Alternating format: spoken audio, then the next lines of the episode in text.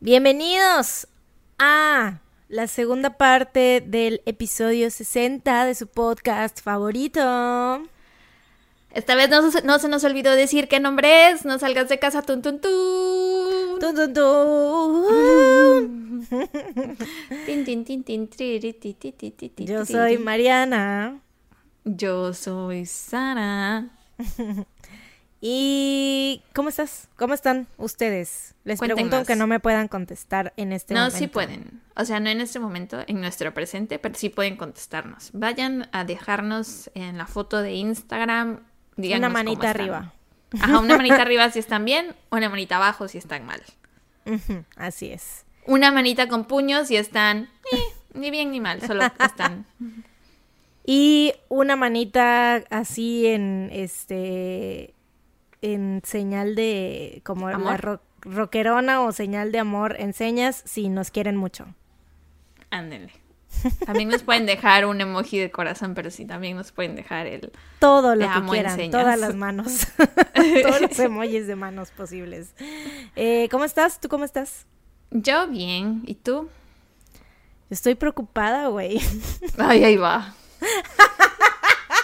Ay, no puede ¡Ahí ser. viene! Güey, no, en serio sí estoy preocupada. O sea, no sé qué pedo, güey. Me- Ya te conté hace rato que me algo me picó. Un bicho me picó. Yo estoy casi segura que fue una araña.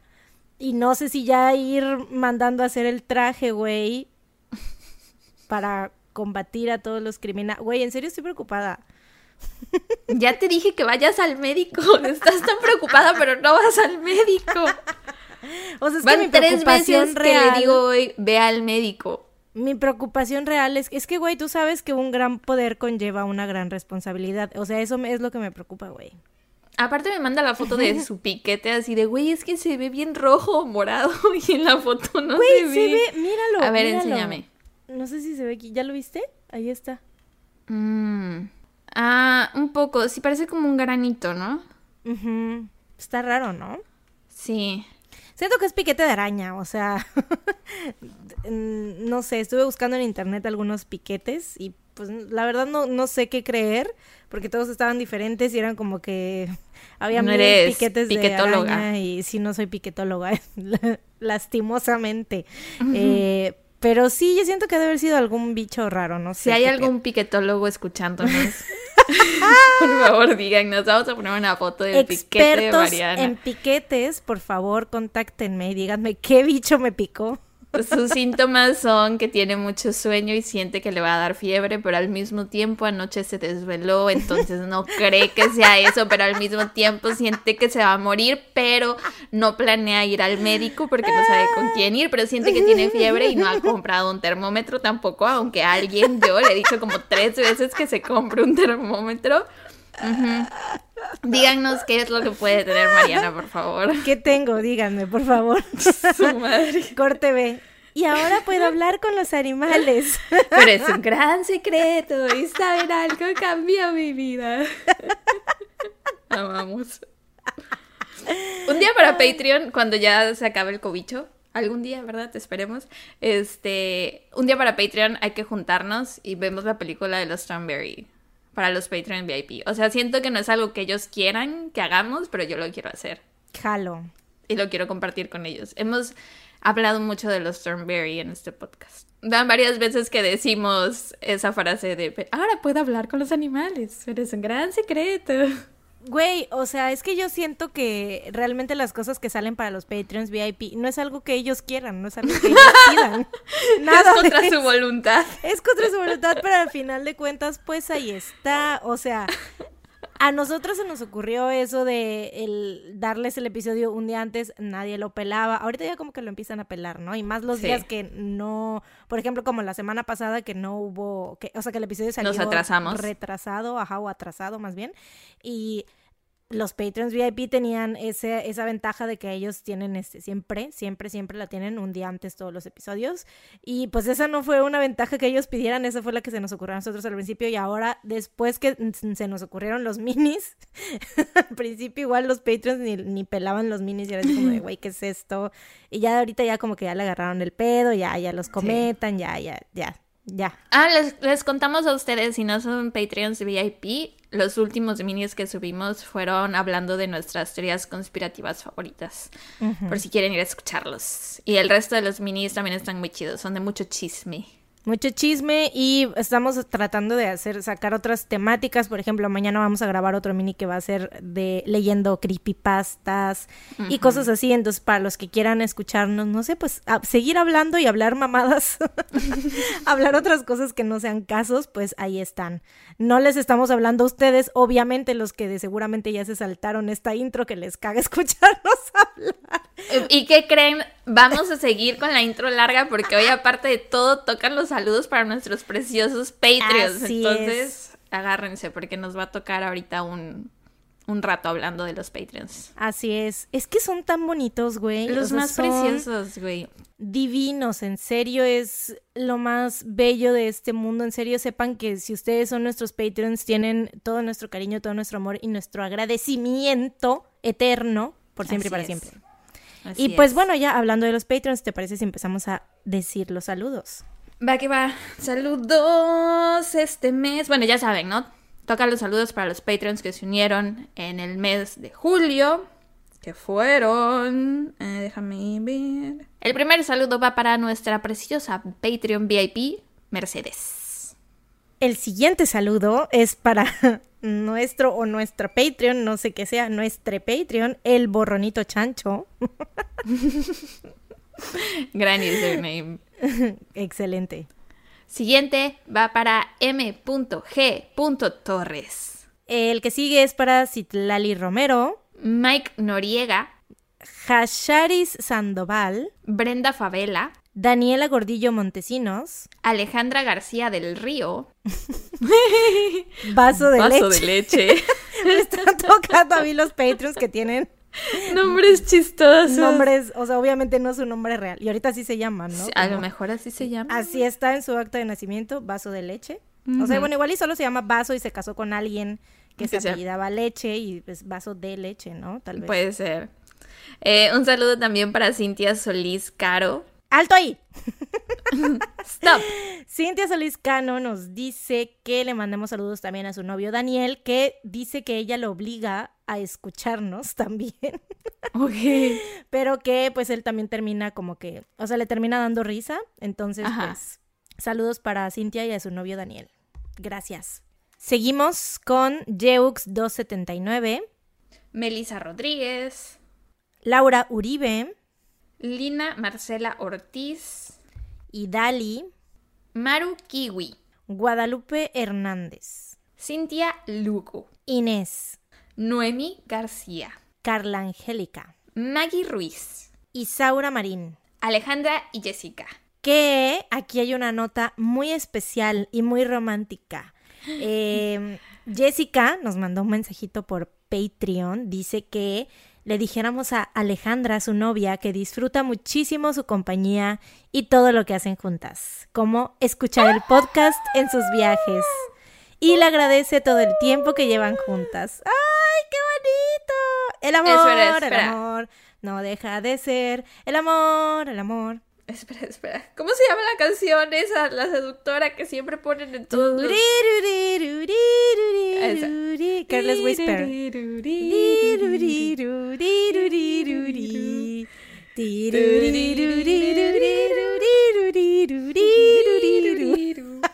Así me sentí. Nos van a editar y nos van a poner ahora en los memes de cuando sale. En vez de la flauta fea esa de Titanic, de ya sabes cuál, la que le ponen memes. Ahora van a poner nuestras voces. Qué romántico fue eso. En fin, qué, bárbaro. romántica la Jessica, ¿eh? Qué Que bárbara. viva el amor. Que viva el amor. Bueno, un saludo también para Samantha Mendoza. Y para GX Cam. Y esos fueron todos nuestros saludos para nuestros Patreons de este mes. Tin, tin, tin, tin, tiri, ti, ti, ti, ti, ti. Ya ves, ya nunca me equivoco desde que me corrigieron. Tiri, Tin, tin, tin. Ya, Sí, ya, vi, ya me di cuenta. Ya, ahora, antes de empezar a grabar siempre me acuerdo cuál es la que tengo que tararear por si las moscas, si se presenta la ocasión. Lo ensayas varias veces Sí. en tu cabeza. Oye, te tengo una Oigo. sorpresa. ¿Ves que te dije que te había comprado algo? Ujú, ¿Lo tienes ahí? quiero- ¿Tienes a Jimin ahí? ¿Tienes ahí un cojín de- con la cara de Jimin? ¡Par Jimin! ¿Te lo compré? Ay, A ver. te compré algo y te lo quiero enseñar para compartir este momento con todos nuestros escuchas. So es un we? detallito, ¿eh? Tampoco creas que es así. Ay, pues tú estás wow. creando muchas expectativas ya. I don't see. ¡Es un Army Bomb! Un llavero de Army Bomb y un llavero de la. ¡Oh, oh, qué bonito! ¿Los dos míos? ¿O uno es para ti y uno es para mí? Es, es, es uno mismo. Es uno solo. ¡Ay, qué bonito! Güey, justo, ¿sabías que necesito llaveros? ¿Por eso me estás regalando un llavero? ¿Te había dicho No, que no quería comprarme sabía. un llavero? El cerebro da. El narená narenó. No, no. Güey, qué bonito. Muchas gracias. De nada. Sí, necesita, necesito un llavero para mi llave del coche porque no, o sea, solo es la llave y me da miedo perderla. Entonces, llevo tiempo pensando en que quiero comprarme un llavero, pero no lo he comprado. Pero ahora veo que si pienso mucho en que quiero algo, eventualmente el mensaje te llega y tú lo consigues por mí. Así que a partir de ahora, Jimin, Jimin, Jimin, Jimin. cada que quiera algo, lo pensaré mucho, mucho, mucho hasta que la neurona te lo comunique. Hasta que yo tenga que ir a Seúl, secuestrar a Por Jimin. Jimin, Sí. Ah, está Sí. muy bonito, muchas gracias. Sí, mira, aparte tiene como un ganchito. O sea, está padre es, esta cosita, mira. Mm. Se hace ¿Y tú te así. compraste uno también? Obvio, obvio. ¿Son iguales? Sí, son igualitos. Obvio. En Twins. Ya sé. Twins Armies. Yay. Y bueno, eso era todo. Ese es el momento que quería compartir con todos ustedes. Ah, muchas gracias. Está- les vamos a poner la, la foto en las historias de nuestros llaveros. sí. ¿Dónde lo conseguiste? Mi amiga, la que te digo que me vendió estas dos cosas que te acabo de enseñar hace ratito. Ah, ya, ya, ya, ya. Vende es que Mariana se compró una Sailor Moon. Me compré una figurita de Sailor Moon y un Y pop un socket cookie. de cookie. Ajá. No, lo estaba enseñando antes de empezar a grabar. Ah, pues qué bonito. Ujú. I love it. Thank you very much. No sabía que era mi cumpleaños hoy. De thank you, de thank you. Ya cuando nos veamos te lo doy. Yay. Tiene mucho que no hablamos del COVID en el podcast. Hay que hablar. Hay que hablar. En los episodios normales, porque para los de Patreon sí lo hemos hablado, ¿no? Ajá, un poco más. Este, pero ahorita nada más como siento que les quiero decir, hacer la petición de que aunque no se va a volver a poner el semáforo rojo en México, o sea, los que sean de México, no creo que vuelvan a poner el semáforo en rojo, este, pero si pueden guardarse en casa y salir solo para trabajar o hacer el súper o eso, háganlo porque ahorita de nuevo están empezando los contagios bien gacho. Ya ahorita como cinco personas que conozco tienen COVID.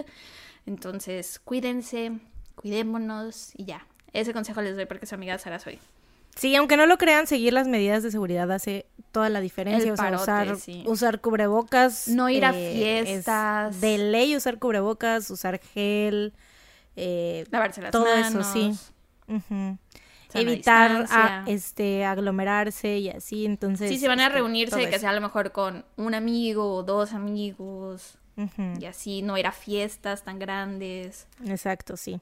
Y ya, ahorita mi hermana tiene COVID. Pilo. Pilo, mejórate, Pilo. Nos Mm. Le acabamos de mandamos las hoy. mejores, las mejores vibras Sí. a Pilo. Pilo tiene COVID, mi psicóloga tiene COVID. Ya van dos veces que le da, güey. Te digo, ahorita No siento que todo el mundo está enfermo, por eso sentí la necesidad de, de hacer la petición públicamente, de que nos guardemos tantito, si pueden. Y ya, eso es todo lo que quería decir yo. Bueno. Aso, ¿cómo te sientes hoy de que no vas a contar ningún caso? Ay, pues me siento la verdad bien tranquila. O sea, como que empezamos a grabar y fue así como de, me, no sé qué voy a hacer hoy, no tengo nada que hacer, no tengo nada que decir, solo tengo que verme bonita y ya, portarme bien y verme bonita. Escuchar, así es. Escucha activa. Te alento 100% a que me interrumpas todas las veces que quieras, porque según yo, mi caso no está tan largo. Ok. Entonces, con el propósito de enriquecer este episodio, esta segunda parte, te aliento, ¿alento o aliento?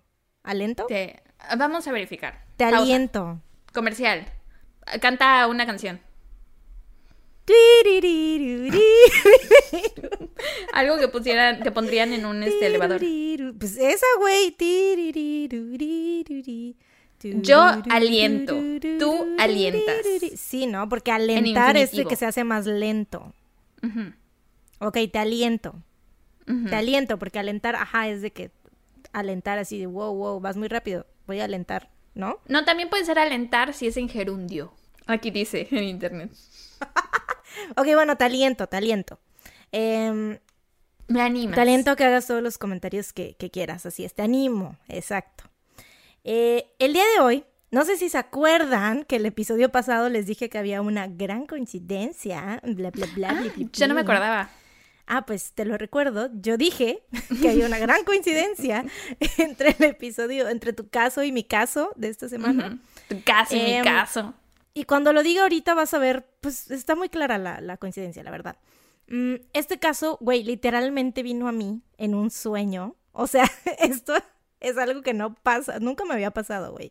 Eh, en específico con cosas del podcast, porque ya me ha pasado... Eh, mi parte bruja de familia es como de que en los sueños se me manifiestan a veces cosas, ¿no? Como que muy raras, muy, muy hasta paranormales podría decirse. Y esta vez, este caso vino a mí en un sueño. Así que si no me sale bien, échenle la culpa a mi subconsciente y a mi sueño.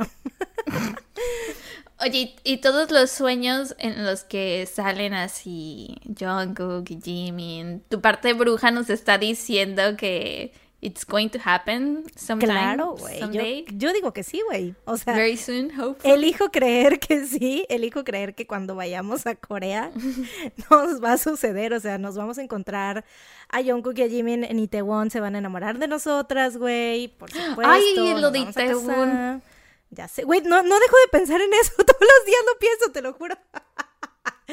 Todos los días ya me imagino, me veo en la fantasía de conocer a Jungkook en Itaewon desde que supe de esa noticia. Sí, de que Jungkook andaba de como covidiota, como decimos aquí en México, las personas que nos siguen este, las medidas de seguridad del COVID el año pasado y cuando me enteré enseguida se lo mandé a Mariana y yo así de, no, Jungkook no puede ser covidiota. Pero el punto es que andaba en unos bares en una ciudad, en un bar, ¿Itaewon es ciudad o es un, un Itaewon es un barrio, según yo, ¿no? Ah, pues en un barrio que se llama Itaewon y ahí andaba como si nada en los bares, con sus amigos, en los restaurantes. Con sus otros amigos idols, güey. De fanfiction si no fuera en medio de una sí, pandemia. güey. Pero, o sea, imagínate tú que tú también andas de covidiota, güey. y te encuentras a estos pinches vatos, güey, dioses, caminando y tomándose una chela, güey. O sea, qué verga. Yo pensaba que ni siquiera. Y en pleno, en 2020, güey. O sea, ya ni siquiera como que 2017, que a lo mejor dijeras, bueno, todavía no eran tan. Bueno, no, güey, porque en Corea siempre han sido súper famosos, ¿no? Mm, eh, ¿Te imaginas haber estado ahí esa noche, ¿no? Conocer a Jungkook. De casualidad, le gustas. Y que te pegue el COVID, güey. ¡Ah! Eh, pero te tiene que contactar para avisarte así de, oye, él no tuvo COVID, ¿no? Pero digamos que le haya dado COVID y que te tuviera que contactar así para decirte, oye, di positivo a COVID. Y entonces ya tienes tú su número también, no sé, güey, tienes tu número. Qué fantasía, güey. Solo así, qué fantasía que me dé COVID, güey. Si me lo va a pegar Jungkook, si no, no. Pero bueno, en fin. Regresando al planeta Tierra, sí tiene que ver, güey. Próximamente lo voy a mencionar otra vez, pero bueno, este, este es solo la primera de muchas menciones. Por supuesto, lo escribí en el caso, güey. Pues vas a ver por qué ahorita, güey. Em, bueno, la cosa es que soñé que estaba buscando un caso y eh, em, como que se me ocurría contar algo sobre un convicto que se hubiera escapado de la cárcel. Billy Hughes. I know, güey. Y pues ese día me levanté, o sea, solamente mi sueño solo era eso, yo buscando un caso y decía yo, ay, voy a hacer uno sobre alguien que se haya escapado de la cárcel, punto. Y ya, eso era lo único que yo había soñado, ¿no? Me levanto y digo, güey, ¿qué pedo? Enseguida lo anoté, güey, así de, no mames, sí estaría chido contar de alguien que se haya escapado de la cárcel, creo que nunca lo hemos contado, ¿no? Y pues me puse a buscar y todo y así, pero hay el, este, en el episodio pasado que tú contaste, bueno, en la primera parte de este episodio que tú contaste eh, tu caso, dije, verga, ¿qué tal que hubiera yo contado ese, no? O sea, que hubiera encontrado ese caso y todo se hubiera, o sea, que lo hubiera tenido que renunciar a ese caso porque tú lo ibas a contar. Pero de todos modos, siempre nos avisamos de los años. Ajá, claro, pero pues yo como ya tenía la idea de ese, de ese sueño, ¿sabes? O sea, una de las dos hubiera tenido que renunciar a ese caso si es que yo hubiese encontrado, ¿sabes? Pero no, no fue así. Eh, al final me decidí por contar, obviamente por cuestiones de, eh, era el que, del que más información había, entonces hoy les voy a contar sobre la fuga de Alcatraz. Oh, very interesting. So interesting. Güey, me mama este caso, neta, es uno de los mejores, o sea, es uno de los más interesantes y más como, oh, que, que, que con los que me he topado. ¿Puedo hacer un paréntesis aquí? claro, haz todos los que quieras. Ya te dije que mi caso no está tan largo. Está bien, gracias. Este, nunca mis aportes habían sido tan valorados en cualquier conversación con cualquier persona. Este, te iba a decir que creo que varias veces, sobre todo en los primeros capítulos, dije que mi abuelo, por parte de mi papá, había estado. En algunas ocasiones he dicho esa y creo que es San Quentin? Ay, mira, no sé. He dicho que ha estado como en tres cárceles distintas. Porque mi las tres las confundo. Entonces, por si hay alguien que recuerda. O sea, porque ahorita que dijiste Alcatraz, creo que en algún momento también dije que mi abuela estuvo en Alcatraz. No sé realmente en qué prisión estuvo. En el próximo episodio les le, pido a mi papá que me cuente y ya les digo bien. Solo, es que ahorita me acordé, pero ya, ese era el aporte que quería hacer. Ok, ok, ok. de hecho, sí, me, como que me acordé de eso mientras estaba redactando. Dije, ¿no será esta la cárcel de la, la que entró el abuelito de Sara? ¿Quién sabe? Mm, la verdad no sé. Bueno, voy a empezar este caso hablándoles un poquito sobre la prisión de Alcatraz. En sí, yo creo que la gran mayoría de ustedes han escuchado hablar de ella, pues saben que literal está en una isla, en medio del océano, ¿no? O sea, ya muchos saben, es, la, es, la, cárcel más famosa, sí, yo creo, me atrevería a decir que es la cárcel más famosa que ha existido en todos los tiempos, ¿no? Eh, para llegar al Alcatraz, que actualmente de hecho sirve como museo, yo creo que también eso es algo que muchos saben porque hay muchos youtubers o mucha gente que ha subido videos a YouTube del, tour por Alcatraz, ¿no? Em, para llegar ahí hay que tomar un, un, ferry desde la bahía de San Francisco, California, atravesando dos kilómetros de distancia de un punto a otro. Esta prisión, también conocida como La Roca, y no Dwayne Johnson, albergó a los peores criminales de Estados Unidos. Sí, no creo que haya estado ahí mi abuelo, la verdad. no, aparte fue como que muy poco el tiempo, en teoría, o sea, como muy poco el tiempo que estuvo abierta. Entonces, no creo tampoco. Eh, bueno, eran, o sea, ahí llegaban aquellos que de plano no tenían remedio o convictos que tuvieran historial de haberse escapado previamente de otras prisiones. No tanto que fueran como que lo, así que puro asesino serial y que pura cosa así, o sea, como por los crímenes, no, sino más bien de que causaran mucho conflicto en las prisiones en donde estaban o que se hubieran tratado de escapar varias veces y así.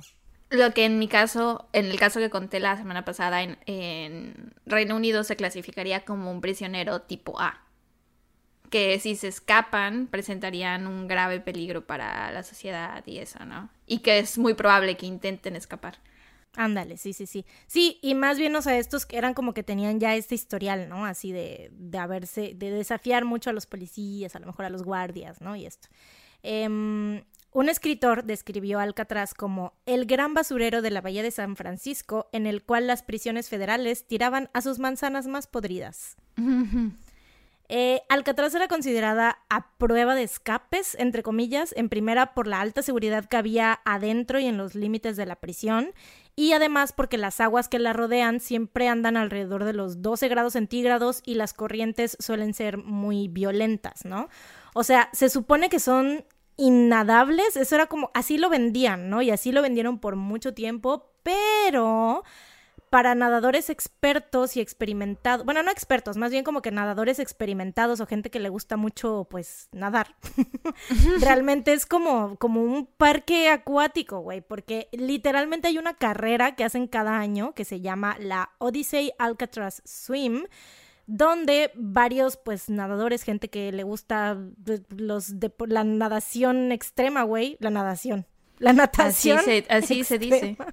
Ahorita que estaba lloviendo los Juegos Olímpicos, decía la nadación. vamos a hacer la nadación. este, bueno, en esta carrera varios expertos, eh, bueno, varios nadadores recorren el tramo de la bahía de San Francisco hacia Alcatraz, ida y vuelta. Y pues, o sea, las aguas siempre están frías y la corriente siempre es violenta, güey. Entonces, muchos de los que han estado en esta carrera dicen que realmente eso es como un reto para ellos. O sea, es como a los este, alpinistas que les gusta subir, pues, montañas así bien cabronas. Obviamente, uno diría, güey, no, qué pedo, no mames, yo no voy a andar haciendo eso, pero hay gente a la que le gusta, ¿no? Entonces, así de que digas innadables, de que te congelas, pues no es, güey, no es cierto. Em, desde su apertura en 1934, Alcatraz albergó a varios de los criminales más famosos en la historia de Estados Unidos, tales como Al Capone, George Machine Gun Kelly, que es así hay un rapero que se llama ahorita, ¿no? El novio de Megan Fox ahorita. Ah, Machine Gun Kelly. Eh, James Whitey Bulger, que es famoso por la película Black Mass, protagonizada por mi poderosísimo Johnny Depp y Robert Stroud, que le decían The Birdman of Alcatraz o el hombre pájaro de Alcatraz.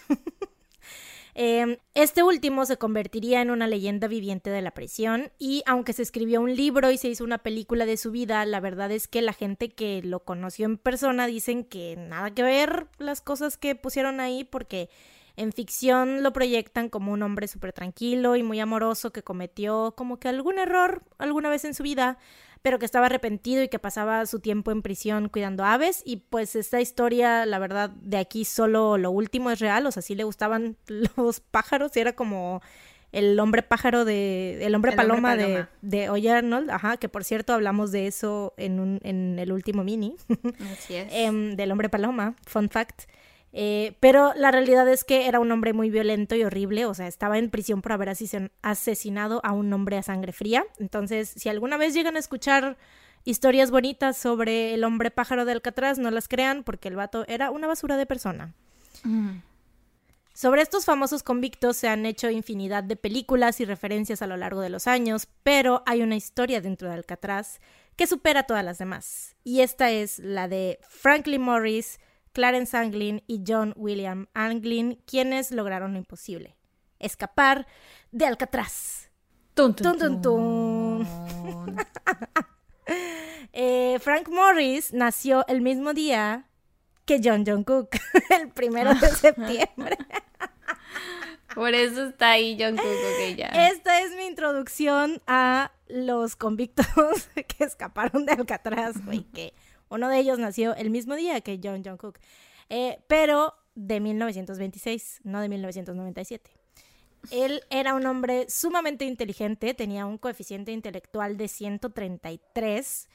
Eh, cualquier IQ mayor, para que se lo pongan como que en contexto, cualquier IQ mayor a 116 es considerado arriba del promedio, entonces el de él estaba muy arriba del promedio, eh, por lo que se le considera la mente maestra detrás del ingenioso plan de escape. De chico, Frank fue abandonado por sus padres, así que pasó su infancia en casas de acogida y a los 13 años fue arrestado por primera vez.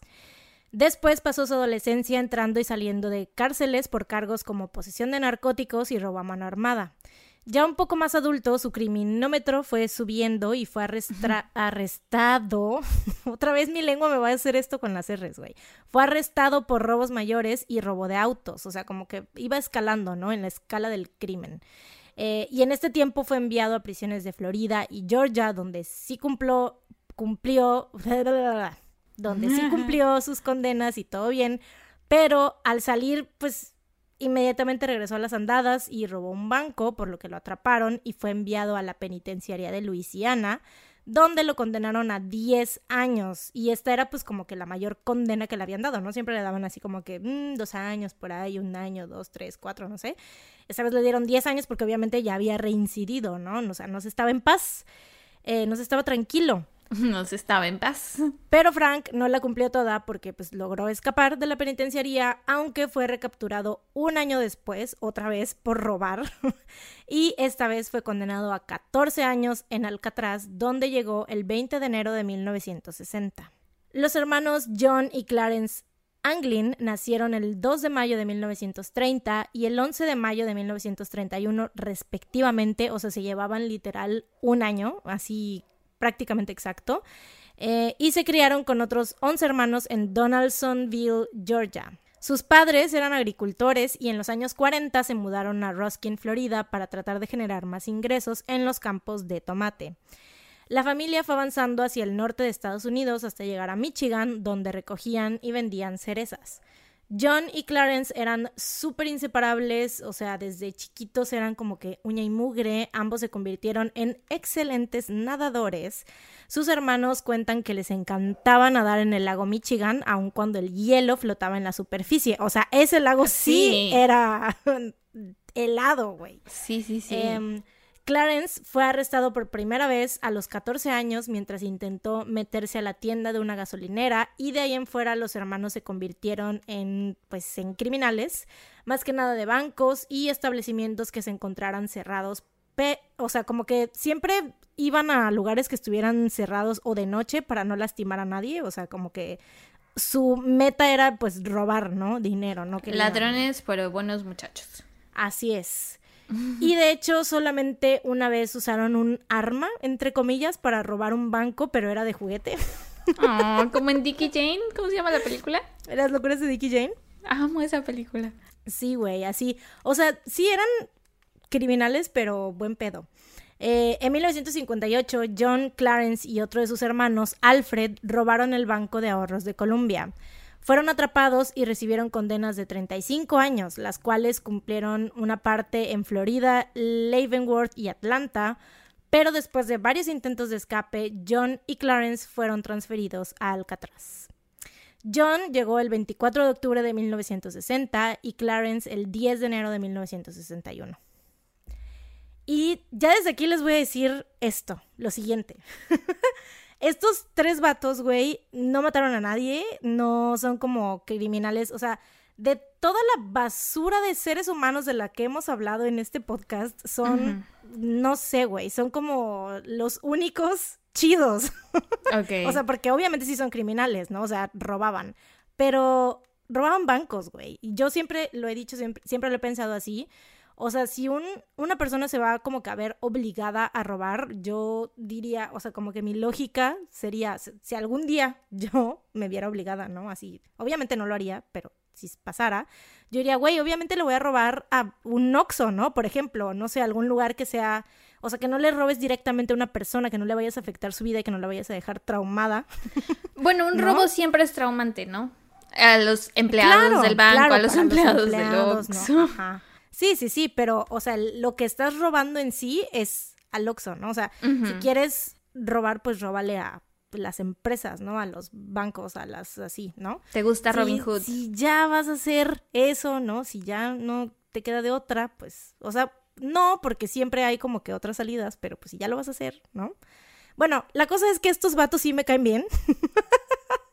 Son chidos, güey, o sea, voy a hablar de ellos como muy diferente a como me he expresado de otras personas de las que hemos hablado en el podcast. Y porque sépanlo, les digo, o sea, para mí es eso, porque no mataron a nadie, no violaron a nadie, o sea, eran como, o sea, no lastimaron a nadie, ¿no? Ajá, eran ladrones simplemente.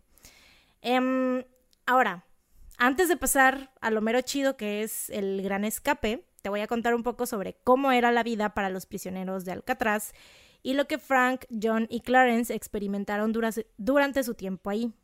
La isla estaba dividida en cinco partes, que eran el almacén, la lavandería, la casa de los guardias, los apartamentos residenciales y el edificio principal, que era el de las celdas. También contaba con un muelle, una torre de agua y un faro. El edificio de las celdas en Alcatraz estaba dividido en cuatro bloques, bloque A, bloque B, bloque C y bloque D. Los prisioneros eran colocados principalmente en los bloques B y C, el bloque A casi no era usado y el bloque D era el de confinamiento en solitario, donde eran enviados los reos que no cumplieran con las reglas de los guardias. Las celdas eran de 1.5 por 2.7 metros, o sea, una madrecitita. Eh, tenían una cama de acero que colgaba de la pared para, o sea, como de esas que se doblan cuando no las están ocupando como que para, para optimizar el espacio, güey, pues claro, sí. O sea, este pedo de ancho era una Mariana, güey. era una Mariana de ancho y de, del otro lado pues era como que una Mariana y media más o menos. Es como el espacio que normalmente tienes de una regadera. Ajá. Esa era su celda. Algo así más o menos, sí. Em. También la celda contaba con un par de estantes de acero, uno que era como para sentarse, o sea, estaba como que abajito, y otro estaba arriba y era como para colocar cosas. Eh, tenía también un lavamanos, eh, taza de baño y una pequeña, pequeñísima ventana de 24 por 12.5 centímetros que correspondía a los ductos de aire. En cuanto a infraestructura, Alcatraz era como cualquier otra prisión, contaba con comedor, patio de recre- recreación, etc. Pero una de las cosas que se destacaba era la comida que daban, pues algunos de los platillos del menú eran, checa, chécate, güey, Chécome. Chécate nada más. Para el desayuno daban eh, normalmente avena, leche, salchichas, papas fritas, pan tostado y café, entre otras cosas. Eh, y para la comida, sopa de frijol, carne asada con vegetales, puerco, ensalada, pan, pescado, espagueti a la boloñesa, entre otros. O sea, güey, comían mejor mal. que yo. Y mejor que muchos de nosotros que estamos aquí escuchando, seguramente, porque real sí era comida muy rica, güey. O sea, no solamente de así como de que digas, ay, se escucha bien. No, o sea, sí era comida buena. O sea, eran tanto que se hizo como que algo muy famoso esa parte. Y esto era porque como que los encargados de la prisión decían que supuestamente si los eh, prisioneros estaban bien alimentados, o sea, si tenían una buena alimentación y hacían ejercicio, pues iba a ser como que más fácil que se reformaran, iban a estar en buena forma, iban a tener buena salud y pues iban a dejar de ser unos malditos, ¿no? Endorphins make you happy. Happy people don't shoot their husbands, así es. They just don't. Y claro que la alimentación tiene mucho que ver, güey. Claro. Muchos de los exprisioneros de Alcatraz han dicho que al salir de ahí, lo que más extrañaban era la comida. Claro, pues comían mejor que en sus casas, güey. Güey, pues es que es bien bonito que te hagan de comer. Sí, güey, aparte, o sea, nunca en la vida habían comido tan rico, güey. En, en el ámbito recreacional, los reos podían pasar tiempo haciendo ejercicio en el patio y jugando handball. Podían tener hasta 12 libros en su celda. ¿Qué es handball? ¿Como, como voleibol? Como tipo, ajá, como voleibol, como fútbol con las manos. ¿Cachibol? cachibol, algo así. Eh, podían tener hasta 12 libros, ajá, y también un instrumento musical, pues había una hora en el día en la que podían tocar, que se llamaba la hora musical. La hora de Luis Miguel. Así, exacto, justo como la hora de Luis Miguel en la nueva Amor 101.7. 103.7. 103.7. Gracias por corregirme. Soy fan de la hora de Luis 103 Miguel. ¿Cómo te atreves a equivocarte la frecuencia de la Maldita nueva Amor? poser, que no tu gato se llama Luis Miguel. Pues sí, por Luis Miguel, no por la A hora ver, de a Luis ver, Miguel si de la te gusta Amor. Luis Miguel, dime cómo se llama la estación en donde Dime pasan la qué obra. hora era la hora de Luis Miguel en la Nueva Amor. A ver, ¿a qué hora? Según yo es de 6 a 7. De 6 a 7, ¿no? Creo que sí. ¿Quién sabe? Bueno. Eh, pues todo esto que, con todo esto que te estoy diciendo es como que, pues parece un paraíso, ¿no? O sea, ¿quién querría escaparse de esta gran prisión, güey? O sea, me estás hablando de la peor prisión de todos los tiempos. ¿Qué es esto, güey? O sea, esto es un hotel de cuatro estrellas, tampoco de cinco, ¿no? Por el tamaño del cuarto. No manches. Con solo el espacio de, lo- de la habitación, de la celda, no, no. O sea, Pero bueno, yo la desde ahí ya me querría escapar. O sea, sí, pero la comida y los tiempos de recreación y todo esto, y, o sea, como que suena a que tenían muchas consideraciones con los prisioneros, ¿no? A eso suena. Mm, Em, obviamente no todo era dulces flores y muchos colores, obviamente no, es una prisión. Eh, a las 4.50 pm todos los prisioneros debían estar en sus celdas del tamaño de la regadera. Sí, y había una estricta regla de silencio. Y si se atrevían a decir una sola palabra, o sea, aunque no fueran los guardias, güey, aunque no les estuvieran hablando a ellos, ni si estuvieran hablando entre ellos, o sea, ni siquiera solos podían hablar, güey, o sea, no podían pensar en voz alta nada, güey. O sea, hablarle, contarle tus penas a la almohada, güey, hablarle al inodoro por alguna razón, no podían, güey, no podían así nada. Em, solo podían hablar cuando estaban en, en- en el comedor. Y si se atrevían a, a, pues, hablar, eran castigados severamente y les quitaban todos los privilegios que te mencioné antes, o incluso podían ser llevados al hoyo, que era como llamaban a las celdas para confinamiento en solitario. Pues creo que ahí está tu respuesta también, ¿no? De ¿Quién se atrevería a escapar de aquí? O sea, lo estaba diciendo sarcásticamente, güey. Ah, Yo sé lo que viene. O sea, me refería de que a eso sonaba, ¿no? Así como que, güey, ¿quién se va a atrever a escaparse de esta super prisión? O sea, güey, no, era. De la verga. Eh, o sea, todas esas cosas buenas era muy difícil, digo, era muy fácil que, que perdieran estos privilegios. Era como la otra mamá de Coraline. Na- Le daba de comer, pero le quería sacar los ojos. La quería conquistar por la pancita, pero porque le quería coser los ojos. Así es.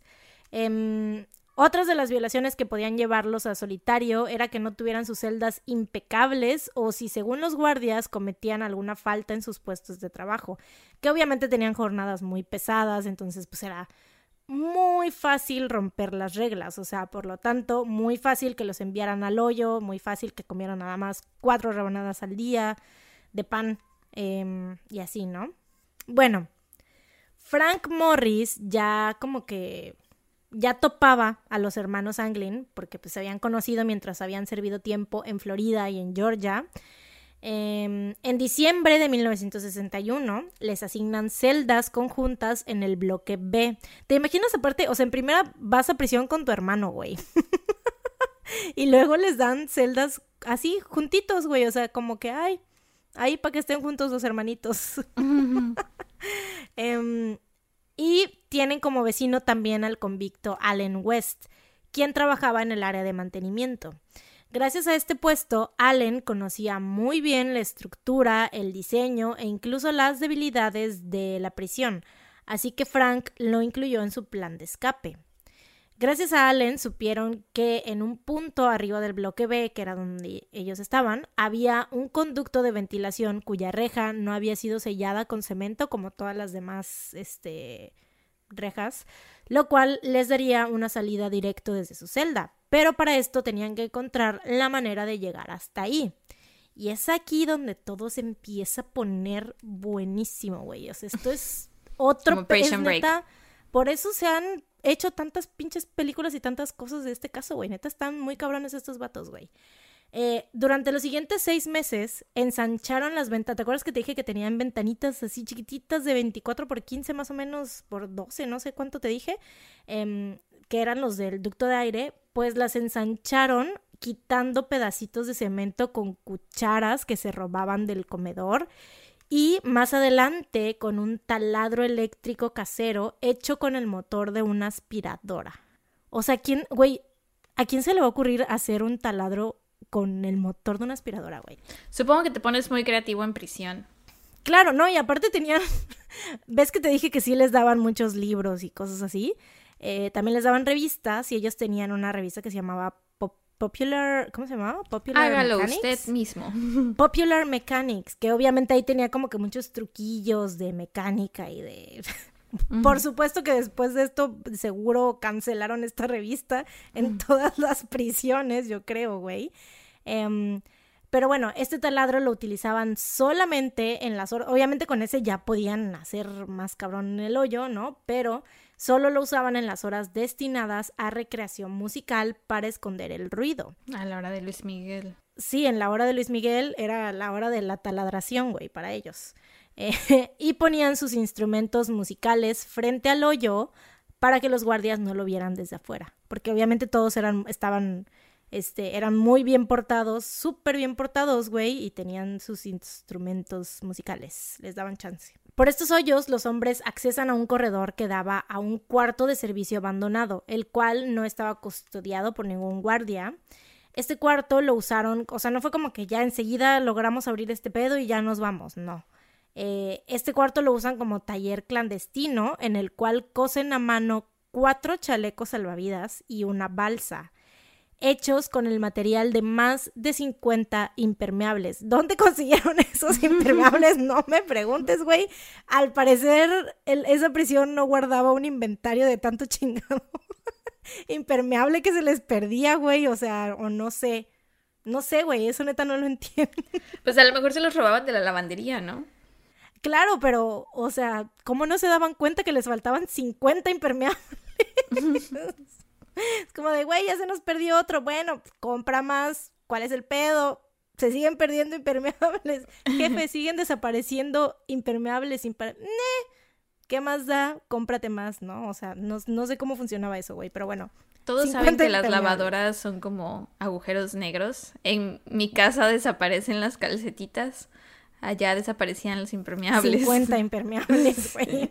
si es que eran lavadoras industriales, seguramente. Debían ser muy grandes, sí. Sí, sí. Tan grandes que succionaron 50 impermeables. eh, bueno, eh, con estos, con la tela de estos 50 impermeables, hicieron la balsa y cuatro chalecos salvavidas y los sellaron con el vapor caliente de las tuberías cercanas. También construyeron remos con madera desechada y por ahí, no sé de dónde tampoco, de la carpintería o qué sé yo, la gente, esta gente no llevaba inventario de nada, güey. Em, y tal vez te preguntes, ¿a qué hora hacían todo esto, no? O sea, esto de meterse al, al taller clandestino sin que los guardias se dieran cuenta.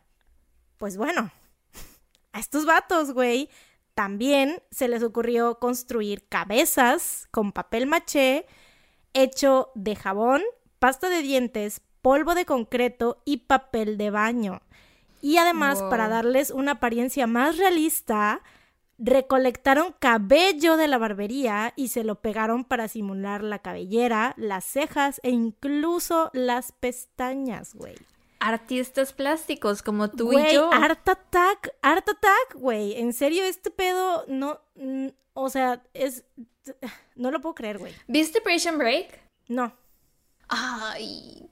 ¿Cómo te atreves? Güey, tú no has visto Sueños de Fuga, güey. No has visto The Shawshank Redemption. No puedo. Tú sabes todas las referencias que quiero hacer de Shawshank Redemption y no las puedo hacer porque no las has visto. No sé qué película es. A ver, dime cómo se escribe. Shawshank. Bueno, Sueños de Fuga, ponle. Es con Morgan Freeman. Es una de las mejores películas de todos los tiempos. Fin, punto final. No, nadie te está diciendo que no, cálmate. Solo quería saber qué película era. Solo lo estoy expresando porque deberías de verla. Está, creo que está en Amazon. Ahora, solo por eso no la voy a ver. Güey, nunca ves nada de lo que te recomiendo. No me sorprende. O sea, si me quieres molestar, haz otra cosa. Dale siempre con lo mismo. Nunca ves nada de lo que te recomiendo. Ya, pues es que nunca ves nada tómalo y let it go. Escríbelo en un papelito y quémalo. Y let it go. no.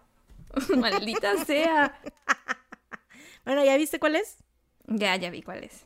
Bueno, ¿y en Sueños de Fuga hacen así también un plan de escape súper genial? Sí. Mm, ok, ok. Es, eh, pasa lo del hoyo, o sea, el vato hace, pero el vato está muchísimos más tiempo, güey, o sea, está años en la prisión y hace un hoyo, pero con un como con una herramientita así chiquitita y lo va haciendo y lo va haciendo y lo va haciendo al, paso de los años y lo tapa con un póster de no me acuerdo de qué actriz, creo que de Rita Hayworth o no me acuerdo de quién. Este, pero lo tapa con un póster, güey. Y pues se va en ese pinche hoyote, güey. Al final. Pero bueno. Em, que estoy muy segura que se basaron, o sea, obviamente fue como que lo agarraron de idea este pedo de... Creo que sí salió después de la prisión de del escape de Alcatraz, pero bueno. Eh, estas cabezas las ponían en su cama, obviamente, junto con toallas y sábanas para simular que eran ellos durmiendo, por lo que si algún guardia se acercaba, pues realmente parecía que estaban ellos ahí, ¿no? Y güey, si ves las cabezas, te voy a enseñar una foto de las cabezas. A ver. Ahí está. ¡Ay, qué miedo! Güey, pero o sea, dime tú si no la ves de lejos y dices, esa es una cabeza humana. Sí, pero qué miedo. El cabello, güey, las cejas, las pestañas. Las pestañas, güey. O sea, neta, qué pedo. Yo creo que los guardias, o sea, a lo mejor al principio la gente estaba así como de, güey, qué pendejos, cómo fue que no se dieron cuenta que los vatos no estaban, ya después vieron las cabezas y fue así de, bueno, bueno, yo también hubiera caído, ¿no? O sea, la neta es como... O sea, sobre todo por el cabello, güey. O sea, si lo acostaban de espalditas a la puerta. ¡Qué miedo! Exacto, güey, el cabello. Qué desagradable. O sea, la orejita, güey, los, los ojos como que cerrados, güey, todo súper... Sí, la pestaña, la, pestaña, güey. Todo muy cabrón. Aparte con las luces apagadas, güey, pues obviamente, no mames ni... Em, la noche del 11 de junio de 1962, los cuatro hombres pusieron en marcha su gran plan de escape. Frank Morris y los hermanos Anglin lograron escurrirse por los hoyos hacia el conducto de aire, Pero desafortunadamente ves que te conté de Allen West, que era el que conocía como que todas las, este, la estructura y todo esto. Él no logró quitar el cemento que había alrededor de su ventana a tiempo y esto, o sea, hace cuenta que ellos ponían un cemento ahí como que de manera provisional alrededor de su ventana. Eh, de su ventanita para que pues obviamente no se dieran cuenta, o sea, porque supongo que ya el hoyo era tan grande que igual y tenían que como que tratar de taparlo de alguna otra manera, em, pero era como que provisional y por lo general no se les endurecía, o sea, porque nada, no duraba ni, o sea, ni un día completo el cemento ahí puesto, ¿no? Pero esa noche el cemento de, de, la celda de Allen sí se había endurecido bastante, entonces pues le costó mucho trabajo quitarlo para poder salir. Y cuando finalmente logró llegar al punto de encuentro, pues los demás ya se habían ido, güey. Entonces ah. regresó a su celda y se fue a dormir. Pobrecito, güey, ¿no? Pues tan cerca y a la vez tan lejos. Em, Frank y los hermanos Anglin treparon alrededor de 9 metros por las tuberías del conducto de aire hasta llegar al techo, donde removieron la rejilla que efectivamente no estaba sellada por afuera. Em, los guardias recuerdan haber escuchado un estruendo alrededor de las 10:30 pm que se cree que fue pues el ruido de la rejilla al moverla. Sin embargo, en el momento este ruido pues no fue reportado ni nada, o sea, los guardias no sé qué pensaron, han de haber pensado que a lo mejor era un trueno, qué sé yo, fue como que meh.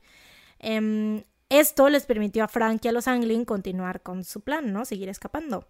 Con todo su equipo casero, los salvavidas, la balsa y los remos descendieron 15 metros deslizándose por un tubo de ventilación de la cocina y después llegaron a los límites de la prisión y escalaron las cercas perimetrales de alrededor de tres metros y medio, las cuales cabe mencionar que estaban cubiertas de alambres de púas.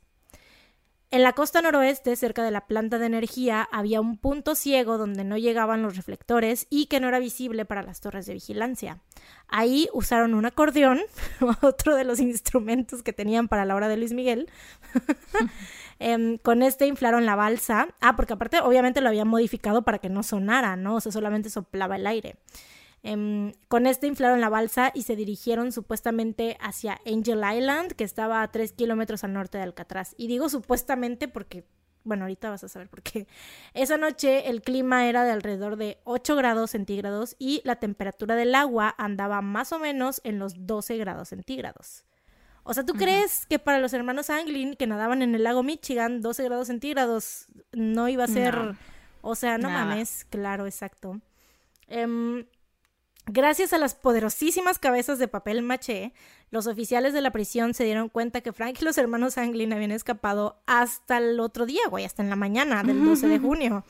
Lo cual les dio unas buenas ocho o nueve horas más o menos de ventaja, lo cual, pues, güey, no mames. Obviamente, por supuesto que con eso logran llegar hasta quién sabe dónde, ¿no? Y, güey, yo no me imagino que llegar hasta quién sabe dónde. Obvio que por supuesto que les dio tiempo para llegar hasta ¿Quién, sabe, dónde? ¡Wow! Güey, ¿te imaginas ser los guardias que se dieron cuenta? O sea, que vieron las cabezas de papel maché. o sea, no sé, güey. Siento que ha de haber sido como que toda una mezcla de, de, emociones. Así, primero, así como de que. No mames, me engañaron, güey, qué pedo, cómo me engañaron. Y ya después verlas, ver bien las cabezas de papel maché y decir, no, pues. Querer encargarles las piñatas. No soy un pendejo, o sea, sí me engañaron, sí lo hicieron bien. Pues sí, yo creo que sería más bien confusión, ¿no? Y hasta cierto punto también admiración de saber todo, todo el proceso. Wow. Em, durante los siguientes 10 días, agentes militares condujeron una extensiva búsqueda, pero no había rastro alguno de los prisioneros. Por eso te dije que supuestamente se habían dirigido hacia Angel Island, porque realmente nadie sabe qué les pasó. Pasó. Em, a partir de aquí, la línea del tiempo se divide en dos, ya que hay dos teorías sobre lo que sucedió después de que los hombres lograron escapar de Alcatraz. Una es que o murieron en las corrientes de la bahía o llegaron vivos a tierra firme y se han mantenido en el anonimato durante todos estos años. A la pero estaría muy cabrón, ¿no? I don't know, man. I don't know, man. El 14 de junio, un bote de la Guardia Costera recogió un remo, bueno, unos guardias que iban en el bote, no, el, bote solito. el bote solito encontró, no. Eh, encontraron un remo que estaba flotando a unos 180 metros de la costa sur de Angel Island. El mismo día y en la misma zona, otros guardias encontraron una cartera envuelta en plástico con nombres, direcciones y fotos de familiares y amigos de los hermanos Anglin, lo que comprobaría que pues lograron llegar a Angel Island o por lo menos estar cerca de ahí, ¿no? Pero la corriente también la pudo haber llevado, ¿no? Ajá, claro, claro. Pero pues ellos lo tomaron así como que pues, pues llegaron ahí, ¿no? O sea, porque como que se dirigieron así. Era el punto más, este, les voy a dejar un mapa en, en las imágenes de, de, Facebook y de Instagram, pero haz de cuenta que de, ves que te dije que eran dos kilómetros, ¿no? De, de Alcatraz a la bahía de San Francisco, haz de cuenta que Angel Island estaba a un lado y era como la mitad de la distancia. Entonces dicen que lo más probable es que se hayan dirigido hacia allá para que, pues, no sé, como descansar o qué sé yo, o como que agarrar, este, ¿sí me explico? Bueno. Ajá. El 21 de junio, pedazos de la tela de los impermeables fueron encontrados en una playa cerca del puente Golden Gate. Al día siguiente se encontró un salvavidas desinflado que coincidía con la tela de los impermeables a unos 40 metros de Alcatraz. O sea, todo esto como que por partes, ¿no? O sea, literal, uno en un lado, otro en otro lado, otro en otro lado, así de, las... Ajá.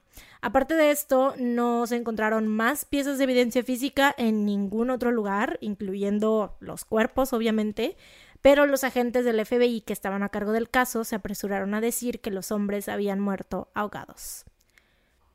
Un mes después del escape, el 17 de julio, la tripulación de un barco noruego avistó un cuerpo flotando en el océano a aproximadamente 28 kilómetros del puente Golden Gate. Sin embargo, no inspeccionaron ni recogieron el cuerpo. Y este avistamiento, o sea, fue como que nada más lo vieron, lo vieron y ya. Güey, qué pedo.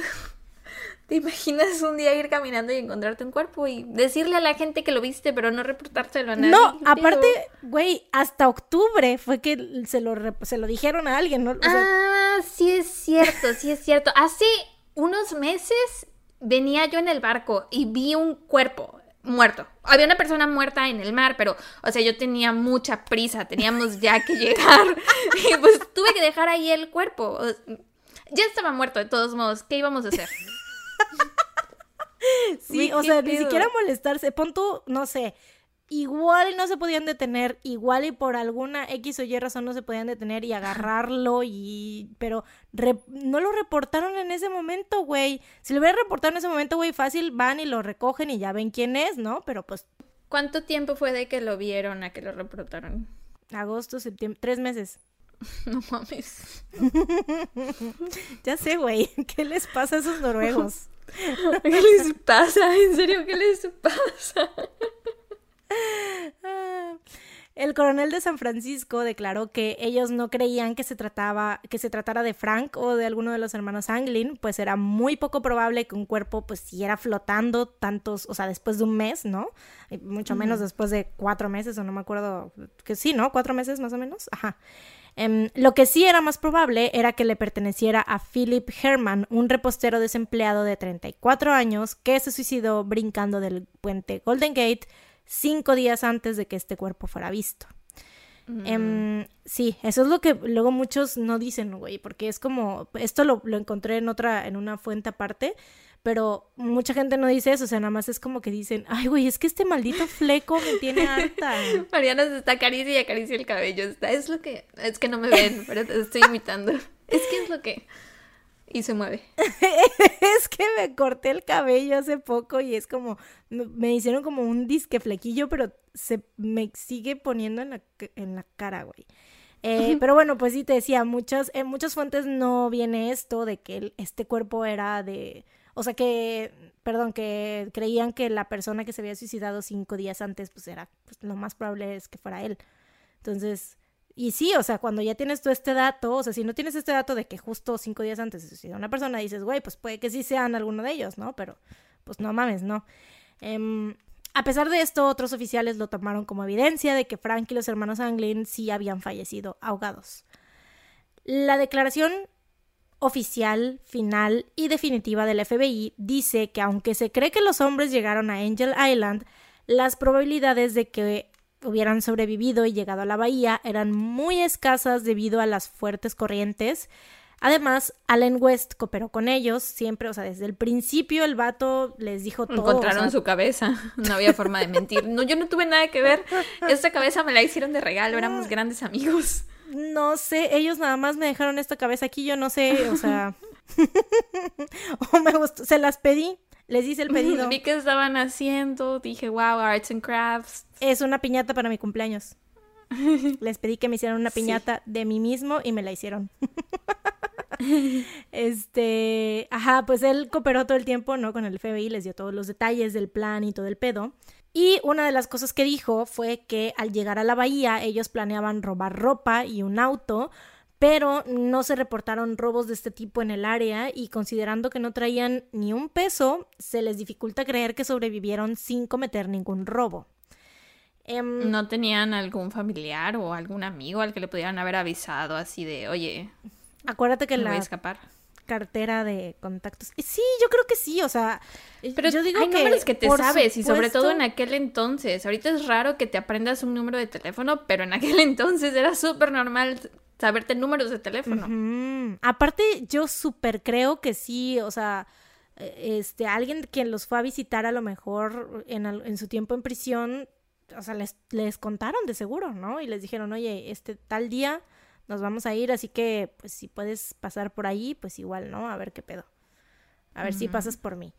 Pero sí, o sea, pues no se reportó ningún robo, te digo, entonces ellos estaban así como de que, ¿cómo puede ser? que no han robado, ¿no? Porque también ellos, o sea, los tres tenían historial de que cada que salían o se escapaban de la prisión, iban y robaban otra vez y los cachaban. Bueno, pero esta vez se habían, o sea, habían hecho todo eso por escapar, como para volver a robar. Exacto, era el gran escape, güey. O sea, este era como que this is it, güey. Es como que do or die y que así esto ya. Yo así lo veo, como que lo planearon y le pensaron tanto que dudo mucho que se hayan arriesgado a pues volver a delinquir, la verdad. Tal vez después, ¿no? Ya eh, eh, con otros nombres o lo que sea, seguramente sí, a lo mejor cometieron otros delitos, pero pues ya bajo otro seudónimo o qué sé yo. Bueno, em, la cuestión aquí es que el hecho de que se diga lo, que te decía al principio, ¿no? Que las aguas son innadables y que la chingada, o sea, porque el FBI está así como de que es que no hay manera de que hayan sobrevivido a esta corriente y a estas aguas tan frías y la chingada. O sea, para empezar sabemos que es mentira que sean innadables por el triatlón que se hace cada año, o sea, y ahí realmente no se ha sabido de ningún caso de nadadores que no hayan podido completar el recorrido. O sea, nunca ha habido ni uno solo que diga, güey, no sabes que hasta aquí me quedo, ya no puedo más. Además, algunos expertos, ah, no, y güey, eh, lo que te decía, este dato de que los Anglin nadaban en el río Michigan y Güey, yo creo que, por supuesto, obviamente eh, el baño, las regaderas de la prisión, de seguro soltaban un agua muy fría, tal vez como de, de esa de esos grados, no, no sé si un poco más, un poco menos, no sé, pero yo creo que preparados para nadar en esas aguas sí estaban, yo digo. Porque aparte estaban en buena forma, o sea, estaban en sus treintas, los tres. Y guapísimos, por cierto. no sé qué viene al caso, pero, güey, los tres estaban muy guapos, güey. O sea, especialmente Frank Morris, verga, eran muy guapos, güey. Em, pues sí. ya me perdí. Además, algunos expertos destacan que la gran mayoría de los cuerpos de las personas que por alguna razón u otra se han ahogado en la bahía de San Francisco han sido encontrados, pues siempre, siempre flotan después de unos cuantos días. La gran mayoría. Y este, este pedo de que han sido, o sea, tres y ninguno de los tres haya, pues, salido a la superficie es como de, güey, porque, o sea, enseguida, desde ese día que, pasó el escape desde ese día, obviamente estuvieron rondando las aguas y viendo y buscando y todo, ¿no? Entonces está muy cabrón que los tres se hayan, o sea, que no hayan encontrado los tres cuerpos, ¿no? Alguno de los tres. Em, este caso causó conmoción alrededor del mundo, se hicieron películas, documentales, los canales de noticias obviamente estaban repletos de reportajes sobre Frank y los hermanos Anglin, pero al paso del tiempo tanto el público como el FBI se fueron como que olvidando del tema esto fue hasta que en enero del 2013 hubo una nueva pieza de evidencia que podía ser la respuesta a todo. Mm, el FBI recibe por correo una carta que dice, mi nombre es John Anglin. En junio de 1962 escapé de Alcatraz con mi hermano Clarence y Frank Morris. Tengo 83 años y no me encuentro bien, tengo cáncer. Y sí, todos lo logramos ese día, pero apenas. Eh, John, bueno, supuestamente John continúa diciendo que era el último sobreviviente, pues su hermano había muerto en 2005 y Frank en el 2008, y que estaba dispuesto a darles más información y a decirles exactamente dónde estaba, si el FBI estaba dispuesto a cooperar, dándole solamente un año de prisión por haberse escapado de Alcatraz. Eh, durante el cual le darían tratamiento para su cáncer y además una cobertura total en los medios. los agentes eh, le hicieron pruebas de ADN a la carta, pero no encontraron nada conclusivo, así que no pudieron ni negar ni confirmar que se trataba de John Anglin. ¿Y no había forma de responder a la carta? Mm, pues supongo que sí, pero no sé, o sea, supongo que este el hecho de que él dijera de que se pusieron en contacto con él era pues a lo mejor dando una conferencia de prensa o algo así, no, no sé, pero pues no, no hubo manera de confirmar o negar que se tratara de John Anglin. Chale. Después, en el 2015, un documental de History Channel mostró una foto de dos hombres en Brasil, la cual había sido regalada a la familia Anglin por Fred Brisi un amigo de la infancia de John y Clarence. Él les dijo que se trataba de ellos, que él se los había encontrado en un viaje, o sea, mientras estaba de viaje en Brasil, y que pues estaban vivitos y coleando, o sea, que estaban normal y bien y todo. Eh, la familia, por supuesto, cree que los hombres de la foto son John y Clarence, y varios expertos han dicho, deja de estarte burlando de mí. es que no deja de acomodarse el cabello. y se ve bien chistosa. Se lo pone atrás de su orejita cada tres segundos. Bueno, la familia, por supuesto que sí cree que los hombres de la foto son John y Clarence, pero es difícil de distinguir, pues traen puestos lentes de sol y los dos también traen barba. Pero esta no fue la única señal que la familia recibiría para creer que los hermanos habían sobrevivido. O sea, ellos real sí creen, güey, sí creen que sobrevivieron y que, o sea, 100% están convencidos, güey.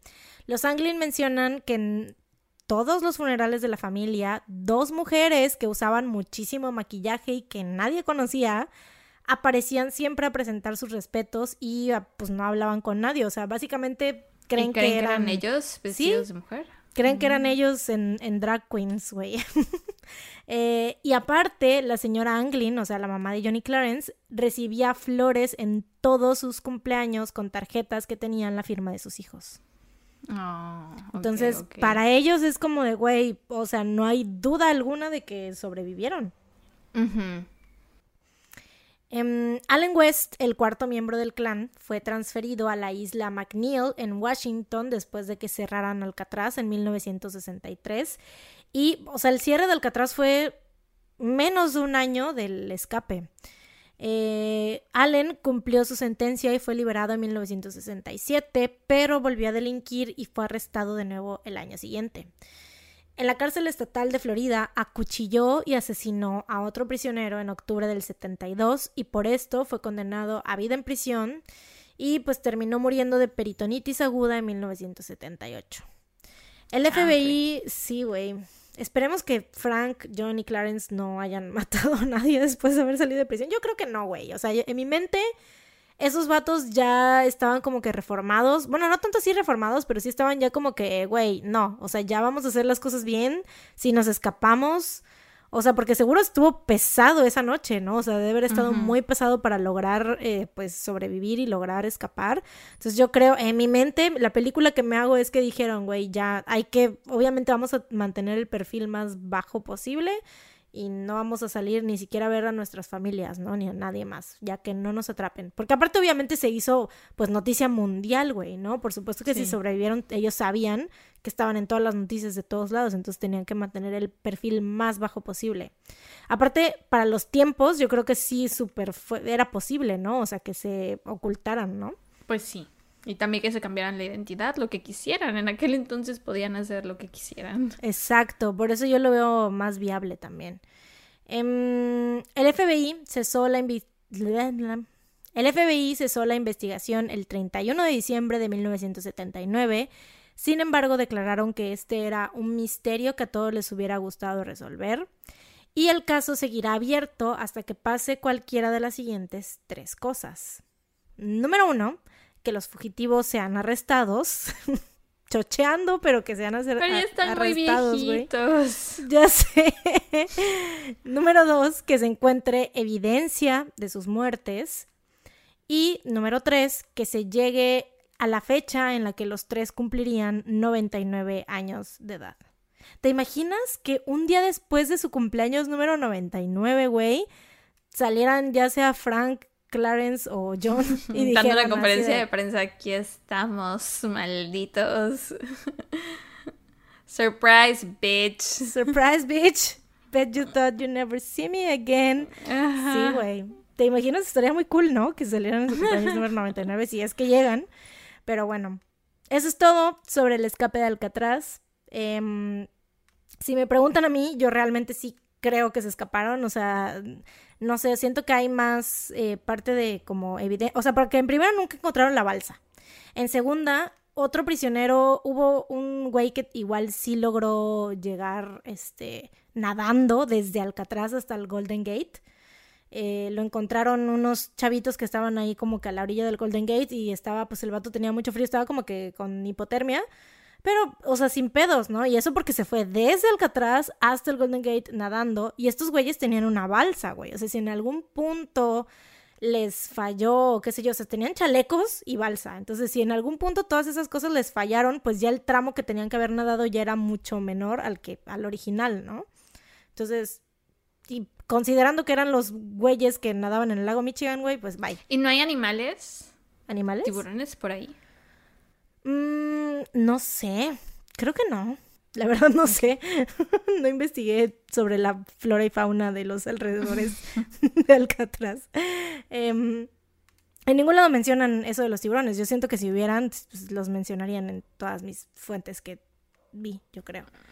Eh, mis fuentes fueron el video de Incredible Alcatraz Prison Break de BuzzFeed, Unsolved, el video El escape de Alcatraz del canal Anomalías, el video Why You Wouldn't Survive Alcatraz Prison de The Infographics Show, el video FBI Finally Solved the Great Alcatraz Prison Break de The Richest. Eh, todos estos están en YouTube, por si los quieren ir a ver, están muy buenos, se los recomiendo muchísimo. el artículo A Genius, Two Brothers and Fake Heads de Catherine Rivard para nationalparks.org, la página alcatrazhistory.com y Wikipedia. Güey, espera, Ahorita que estamos hablando de cosas de prisiones, que obviamente siempre hablamos de estas cosas en el, en el podcast, pero te quiero enseñar hoy, vi, déjame te enseño rápidamente. ¿Te acuerdas en Orange is the New Black, el policía este Healy, el consejero? ¿Te acuerdas de él? ¿Lo recuerdas en tu mente? Sí. ¿Este señor? No veo. Ay. Sí, sí, sí, sí, sí. Bueno, wait. Si o no es igualito a este señor. Mm, mm, can't say, no lo puedo ver bien. Ah, maldita sea. Es que hoy fui a comprarme un café y lo vi y dije, ¡Ah! es él. sí. Y me acordé ahorita que estábamos hablando de eso. Pero bueno, wow. Pues no me sabía esta historia. Está muy interesante. Muy locochona. Muy ¿Verdad? de película. O sea, sobre todo independientemente de si lo lograron o no, creo que todo lo que hicieron para escapar, o sea, lo de las cabezas, los impermeables, etcétera, las ventanas y eso, ya desde ahí ya es súper interesante.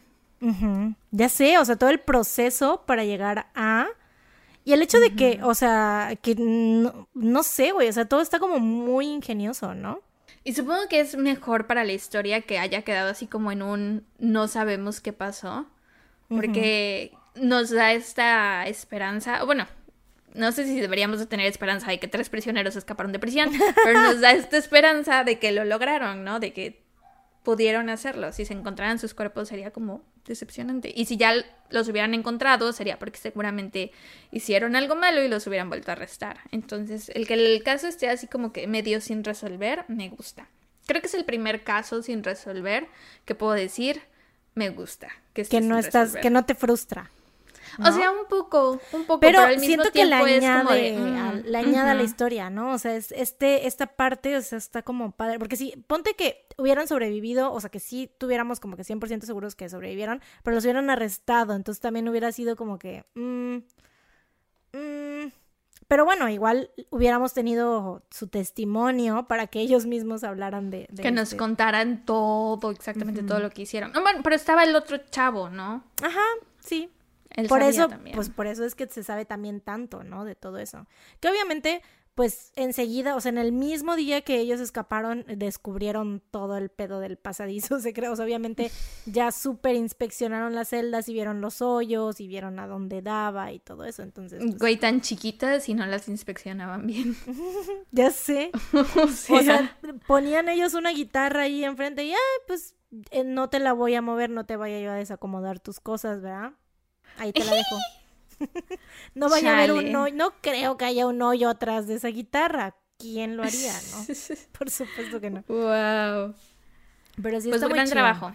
Thank you. Y están, neta que, o sea, van a ver, pues ellos, los tres van a hacer la portada de, de, de Instagram y creo que es la primera vez, güey, que es como de qué bueno, o sea, no qué bueno, sino que es la primera vez que no me molesta que criminales sean la portada de nuestro de nuestro post, ¿sabes? Porque en primera están guapos los tres. No me los has enseñado. Ah, a ver, te los voy a enseñar. Ok, te voy a enseñar primero al más guapo. Ok. Que es Frank Morris. No, el más, el más guapo según yo, porque a ti puede que te guste uno de los Anglin. Este es Frank Morris. Ok, sí, sí es guapo. Se parece a el de NSYNC, al otro que cantaba que no era Justin. ¿JC Chasez? Sí. totalmente lo veo, güey. All day long I think about sex with you. Sí, güey, lo veo, lo veo. Ah, por cierto, la, la principal película que hay sobre Alcatraz se llama Escape from Alcatraz, o sea, Escape de Alcatraz, y está protagonizada por Clint Eastwood. Y está muy buena también, Les, está en YouTube, véanla. Está gratis. Ok, no hay fotos de los Anglins sin Frank, pero aquí ya les hice zoom.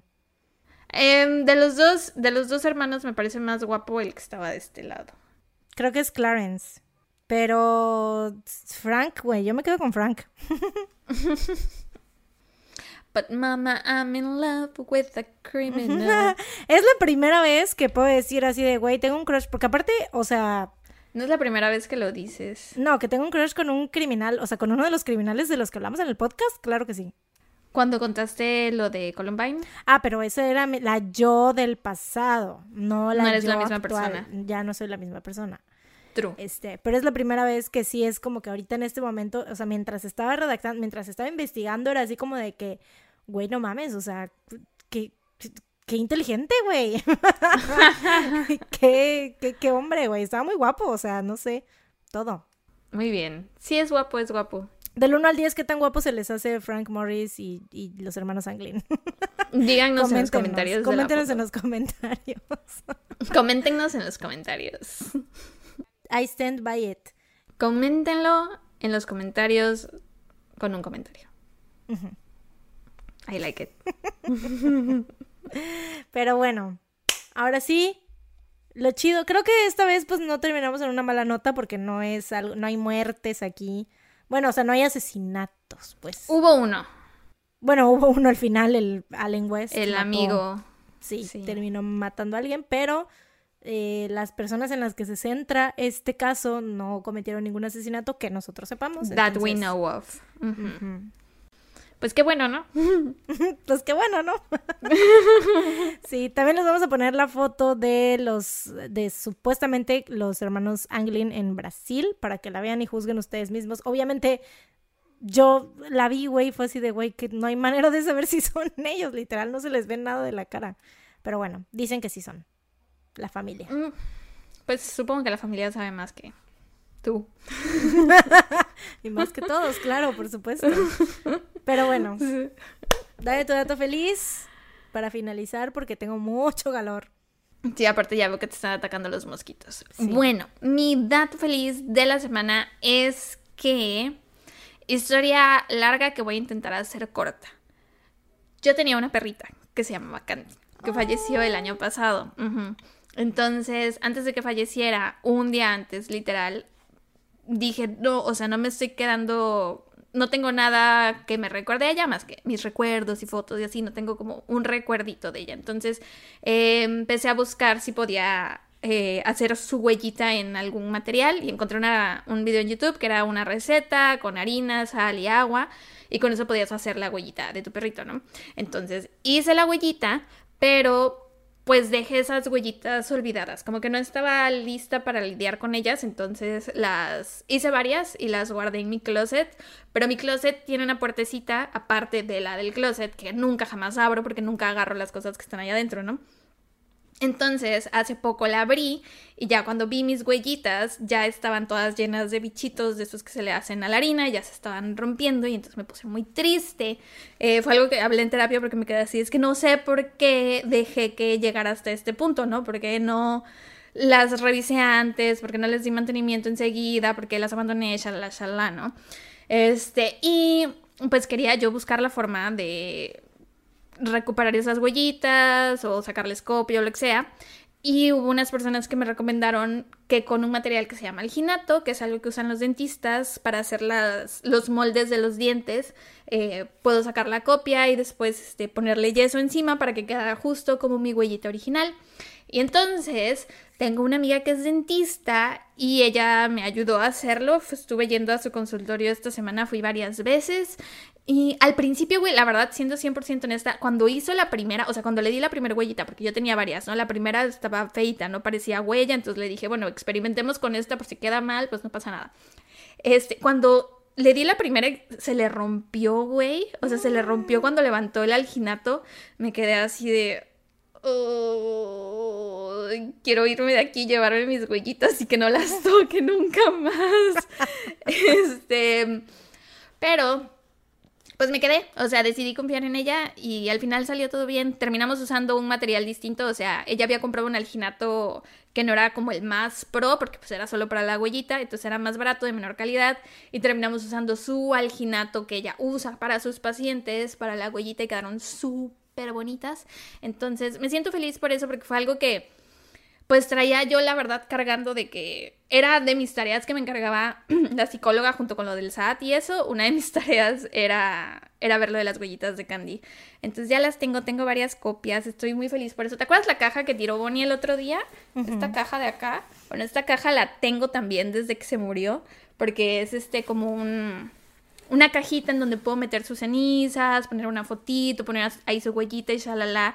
Y no la he abierto porque de nuevo estaba yo así como de, no sé si, si quiero lidiar con esto ahorita, pero ya que tengo la huellita y eso, siento que ahora sí ya la voy a abrir y voy a armar la cajita y ya voy a tener como un, como un nichito para Candy aquí en mi casa. Entonces me siento feliz por eso. Ese es mi dato feliz de la semana. Mm, qué bonito, me da gusto que hayas ido y que hayas em, pues encontrado. Sí, alguien que me ayudara aparte. Porque yo no, no tenía idea de cómo hacerlo sola y me daba mucho miedo hacerlo. Por eso también yo no había, no le había hecho nada a las huellitas porque me daba miedo echarlas a perder.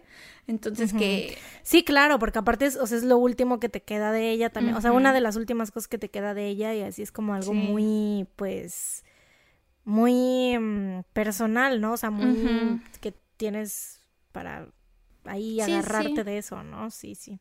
Y aparte, pues está bien, estoy orgullosa de ti también porque pudiste, o sea, que diste ese paso, porque es muy fácil cuando pasas por una pérdida, es muy fácil, pues ponerlo en pausa todo, ¿no? O sea, Ajá, todo como echarlo hacia atrás y hacia atrás y hacia atrás y hacia y evitar pensar en eso y evitar hablar de eso y evitar, o sea, es como que no es, lo estoy ignorando, no pasó, no está ahí, ¿no? Es muy fácil hacer eso. De eso estaba hablando en terapia con la doctora la otra vez, que había veces en las que yo todavía me acordaba de Candy de la nada y me ponía a llorar o soñaba con ella y así le decía, es que no sé si es normal que mi proceso de duelo por mi perrita siga, o sea, que ya sea casi un año y yo siga llorándole, ¿no? Y me dijo, súper normal. Me dijo, ¿cuánto tiempo te diste realmente para de verdad procesar su pérdida. Yo así de, pues nos tomamos una semana de descanso en el podcast, pero nada más. Y me dijo, pues creo que ahí está tu respuesta, o sea, no te has dado el chance de procesarlo, ¿no? Y pues lo sigo procesando. A veces todavía me acuerdo y lloro. Claro, y vas a, y va a seguir sucediendo, vas a seguir, vas a seguir llorando de repente cuando veas videos o cuando veas fotos o cuando ah, sigue pasando, o sea, yo Pues güey, sí. Todas las pérdidas son así, güey, o sea, yo la es la fecha que, o sea, ya van casi ¿cuánto? ¿Seis Diez- años? No, fue en el 2002, ya casi 10 años de la muerte de mi papá y por supuesto que hay días en los que lloro, o sea, de la nada, nada más por acordarme de cosas. Y así, Sí. o sea, y así es, y, y toda la vida va a ser así, güey, con todo, con todas las pérdidas de todo tipo.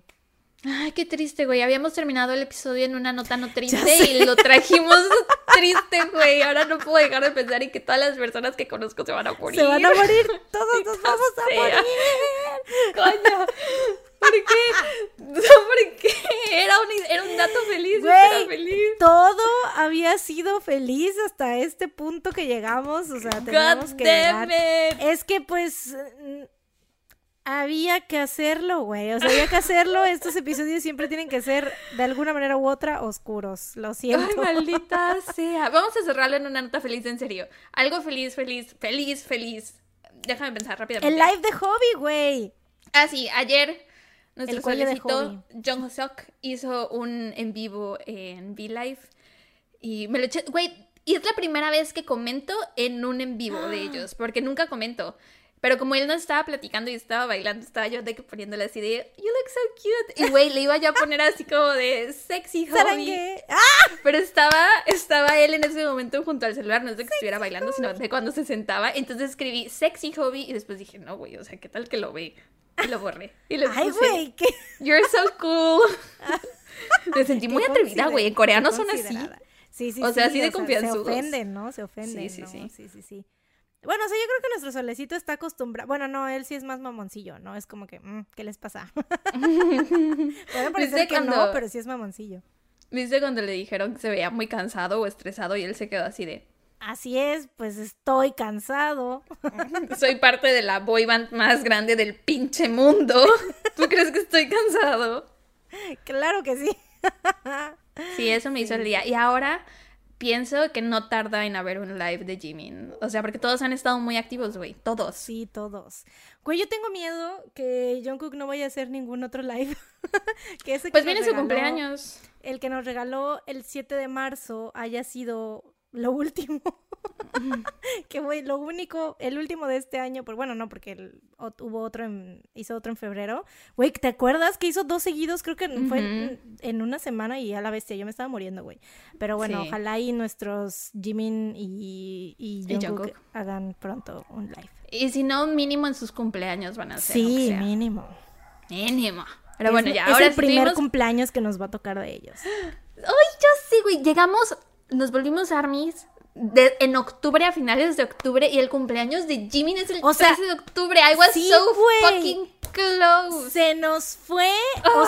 sea, estuvimos tan cerca de vivir Dynamite, en, o sea, cuando recién salió, güey, el cumpleaños de Jungkook y el cumpleaños de Jimin, bueno, y el de Namjoon también, pero, o sea, de que Jungkook y Jimin son nuestros bebés, entonces, muy cerca, güey, tan cerca, pero bueno, ya, ahorita ya nos tocó. Nos tocó Butter y nos va a tocar ahorita los cumpleaños de Jungkook y de Jimin. Nos tocó Life Goes On también. Life Goes On y Permission to Dance. Así es. Eh, pero, bueno, bueno. ya ven, esto es lo que pasa con nosotras y con BTS. Cuando vamos a un lugar oscuro, para salir a la superficie, es, ¡ay, ahí están! Ahí están. Ahí están, nos salvan siempre. Y ellos Y nos sacan. En sí. eso, en eso piensen cuando crean, o sea, cuando digan, güey, ya me tienen harto o harta las tuntuntun con sus BTS, no sé qué. Recuerden que para nosotras BTS es nuestro, es una de nuestra, de nuestras cosas que nos sacan de los, de las cosas Es feas una de nuestras cosas que nos da como seguridad, como Sí. nos reconfortan. Exacto, sí. Nos recargan la pila. Nos reconforta muchísimo. O sea, a mí literalmente cuando les digo, o sea, la voz de Taeyong, o sea, de Vi, me ha sacado de ataques de ansiedad, güey. O sea, literalmente, ¿te acuerdas que te conté? O sea, yo, una vez que sí estaba yo así de que llorando y súper desesperada y no mames, y de la verga y me estaba dando un ataque. Me puse mis audífonos y puse a todo volumen este, la playlist que tengo que son los puros solos de Vi porque me encanta su voz y me calma. Y güey, me calmé. o sea, real nos, nos reconfortan de una manera que para mí es como que súper difícil de entender cómo estas personas nos, nos sacan de... Afectan tanto nuestro estado de ánimo, ¿no? Exacto. Wow. Amamos a BTS. Los amamos. Yes. Pero bueno, ahora sí, llegamos al final de este episodio 60 parte 2. Díganos, yo opino que nos digan, ¿qué les pareció esta dinámica? No de que lo planeemos hacer de ahora en adelante en todos los episodios, pero que a lo mejor... De vez en cuando. 10 episodios, 20 episodios, si algún día alguna del, tiene un problema o algo, o se encuentra indispuesta, podamos hacer esta dinámica, esta como lo hicimos ahorita de que en un episodio cuente una y en el otro otra, pues díganos qué les parece, si les gusta, si lo odian. y ya. Yo digo que está chido, o sea, para nosotras sí está chido porque obviamente es descansar. Sí. Y hay muchos podcasts que tienen esta dinámica. O sea, nosotras mismas nos tendimos la trampa. O sea, nosotras solitas nos pusimos la soga al cuello diciendo, vamos a contar dos eh, un, dos casos en cada episodio. Hay muchos podcasts que tienen esta dinámica, pero bueno, díganos qué les parece. Aunque prometemos seguir contando dos, pero tal vez en algún momento sea uno por episodio, quién sabe. Así es. Y ya, no se olviden de checar nuestro Patreon, Instagram, Twitter, Facebook, etc. etc. Nuestros Instagrams personales, nuestros Twitters personales. Así es, síganos en todas nuestras redes y eh, compartan el episodio, recomiéndenlo, denos buena calificación en Apple Podcast, síganos, tuiteenos, mándenos DMs en Instagram, menciónenos en sus historias, eh, denos like y me encorazona en Facebook y todo lo que quieran. Este, y ya, eso es todo. Estén al pendiente del post para ver todas las fotos que van a estar o sea, por si quieren ver las cabezas, obviamente, de papel maché. Van a correr a ver las cabezas de papel maché, yo lo sé, porque neta están muy cabronas. sí. Vayan a verlas. Y pues ya, eso es todo. Eso ha sido todo por este episodio. Muchas gracias por escucharnos. Ajá. Una. Nos escuchan la próxima semana con un episodio más de su podcast favorito. Mientras tanto, cuídense. Y recuerden, no salgan de casa.